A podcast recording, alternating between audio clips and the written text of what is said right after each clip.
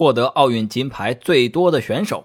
第一个可能出乎你的意料，他是古罗马的暴君皇帝尼禄。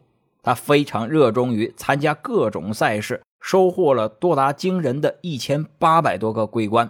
到今天来说，就是金牌了。当然了，这是因为他是罗马的皇帝，没有人敢真正和他竞争的缘故。那我们说一说正规的比赛，在古代奥林匹克运动会上，夺得金牌最多的是来自罗德岛的赛跑能手雷奥尼达斯。从公元前一百六十四年到一百五十二年，共获得了十二次桂冠。这一记录直到二零一六年才被美国选手飞鱼菲尔普斯打破。